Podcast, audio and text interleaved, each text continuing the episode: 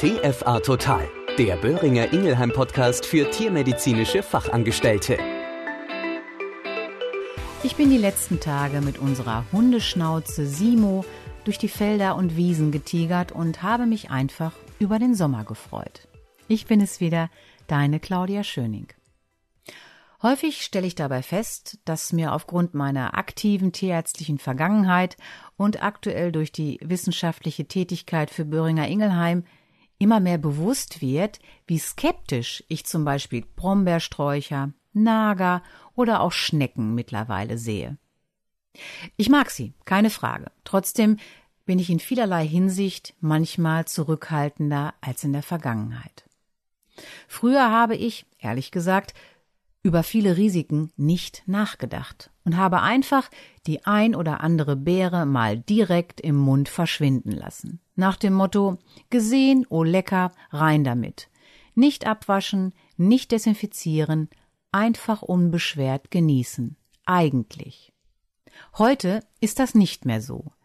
Denn Probleme mit Bandwürmern, vor allem unter anderem auch mit dem Fuchsbandwurm, sind präsent.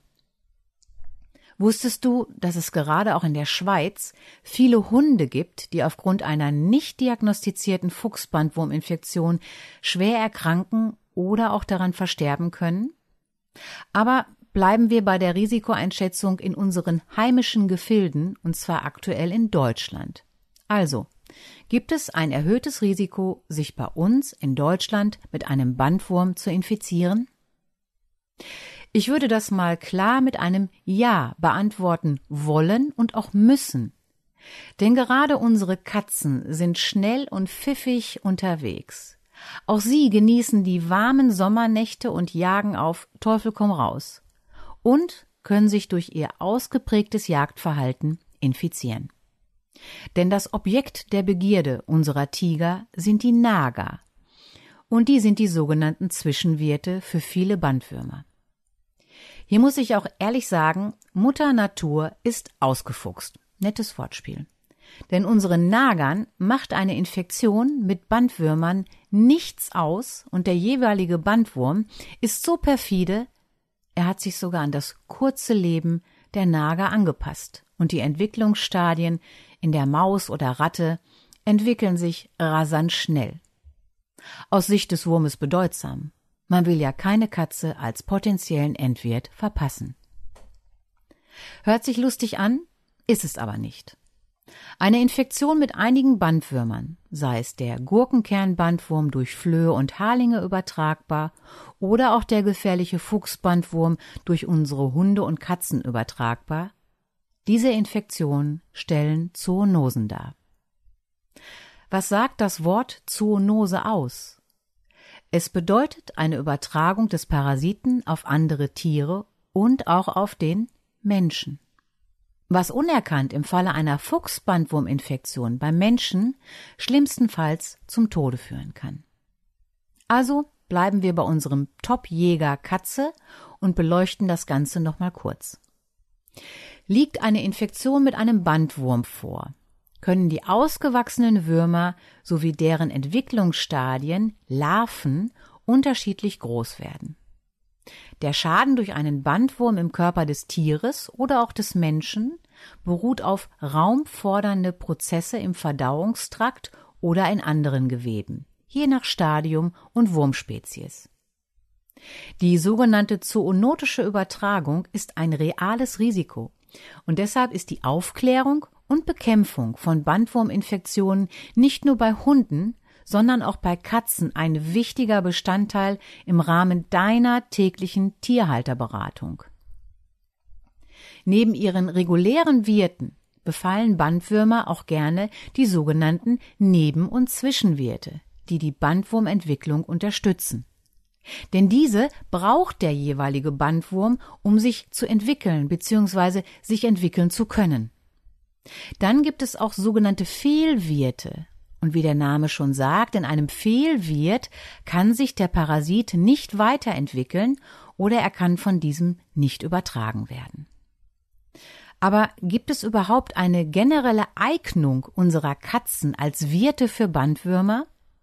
Kurz beantwortet, ja. Denn gerade das Jagd- und Fressverhalten unserer Katzen ist für die Risikoabschätzung bezüglich Bandwurminfektionen sehr relevant. Das heißt auch, da Hauskatzen mit ihren Menschen beziehungsweise auch liebevoll Dosenöffnern genannt eng zusammenleben, ist auch das Infektionsrisiko für Menschen mit zoonotischen Bandwurmarten zu berücksichtigen. Mit Blick auf die Bandwurmarten, das Who is Who der Bandwürmer. Wen haben wir denn so im Angebot? Zum einen den Gurkenkern-Bandwurm, lateinisch Dipylidium caninum. Dieser Bandwurm wird durch den Verzehr infizierter Flöhe beim Putzen aufgenommen. Die für die Infektion mit dem Bandwurm wichtige Larve befindet sich in der Körperhöhle ausgewachsener Flöhe. Katzenflöhe sind häufig auf Katzen, aber auch auf Hunden zu finden. Die Eier des Gurkenkernbandwurms wandern aus dem Po, aus dem Anus und bleiben im Fell des Tieres hängen, beziehungsweise können auch eingetrocknet auf den Boden fallen, wo sie wieder von ebenfalls dort befindlichen Flohlarven erneut aufgenommen werden. Das heißt, hat zum Beispiel die Katze und die Umgebung Flöhe, findet die Übertragung der Bandwürmer permanent statt. Um den Teufelskreislauf zu durchbrechen, muss eine konsequente Flohbekämpfung aller im Haushalt befindlichen Tiere und der Umgebung stattfinden. Wer wäre noch zu erwähnen? Der Katzenbandwurm, lateinisch Tenia teniformis, der wiederum durch infizierte Zwischenwirte wie Mäuse und Ratten übertragen wird. Vorausgesetzt, die Jagd unserer Katzen war erfolgreich. Und das sind unsere Samtpfoten, in den meisten Fällen ja bekanntlich. Zu guter Letzt der gefährliche Fuchsbandwurm, lateinisch Echinococcus multilocularis. Katzen können nach dem Verzehr infizierter Nager auch Wirte des sogenannten Fuchsbandwurms werden oder sein. Auch wenn Katzen nur selten als Wirte auftreten und weniger Eier ausscheiden, kann dieser Parasit bei Mäusejägern durchaus vorkommen und ist aufgrund seines zoonotischen Potenzials als sehr, sehr wichtig einzustufen. Wie sieht es mit der gesundheitlichen Bedeutung des Bandwurmbefalls aus? Obwohl erwachsene Bandwürmer im Darm nur selten Beschwerden wie Erbrechen, Durchfall und Gewichtsverlust verursachen, können die abgesetzten Bandwurmglieder zu, ich sage mal, analem Juckreiz, also am Po, mit dem sogenannten Schlittenfahren oder übertriebenem Putzen einhergehen. Die weißlichen, beweglichen Glieder vom Gurkenkern und Katzenbandwurm sind vor allem bei Tieren mit dunklem Fell gut sichtbar. Die winzigen Glieder der Fuchsbandwürmer bleiben im Gegensatz dazu unbemerkt. Der Fuchsbandwurm verursacht beim Menschen die alveoläre Echinokokose, eine seltene, aber bedeutende Zoonose, die durch den Befall der Leber mit den Larvenstadien des Bandwurms schwere Erkrankungen verursachen kann. Eine Infektion mit dem Gurkenkernbandwurm beim Menschen wird dagegen durch die orale Aufnahme infizierter Flöhe verursacht und betrifft fast ausschließlich Kleinkinder, die aufgrund des Befalls an Störungen im Magen-Darm-Trakt leiden können. Wie sieht es mit dem Nachweis und einer Behandlung aus?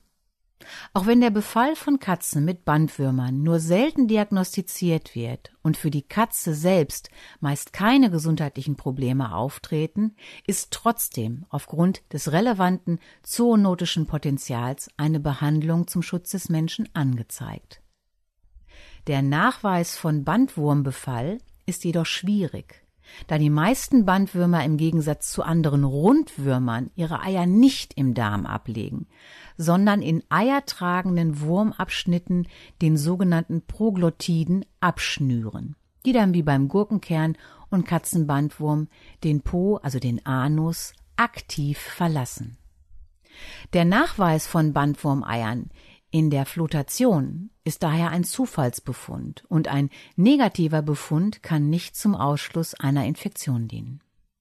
Um sicher beurteilen zu können, ob gegen Bandwurmbefall bei Katzen behandelt werden sollte, ist die Kotuntersuchung infolgedessen nur bedingt geeignet.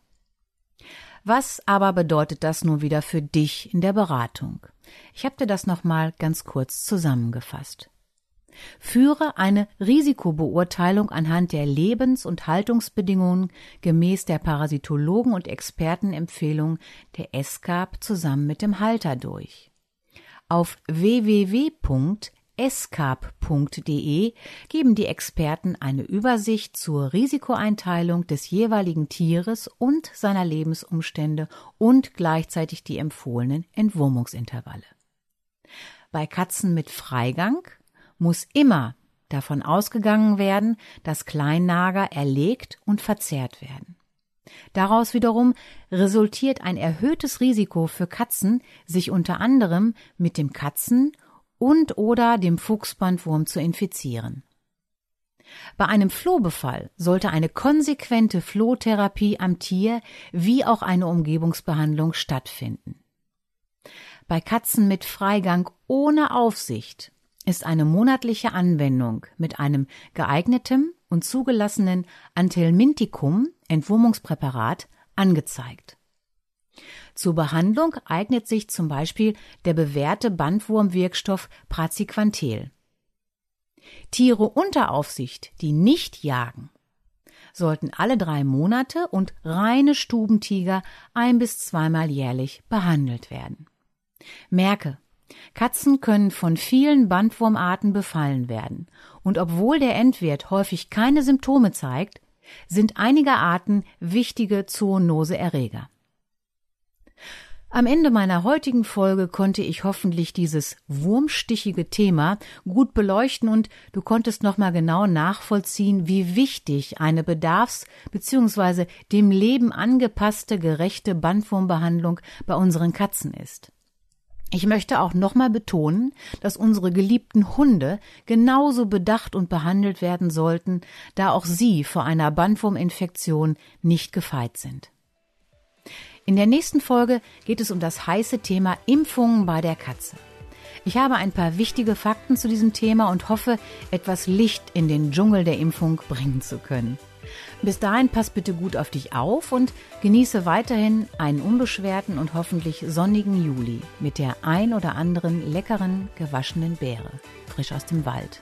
Deine Claudia Schöning. Das war TFA Total, ein Podcast von Böhringer Ingelheim. Überall zu hören, wo es Podcasts gibt.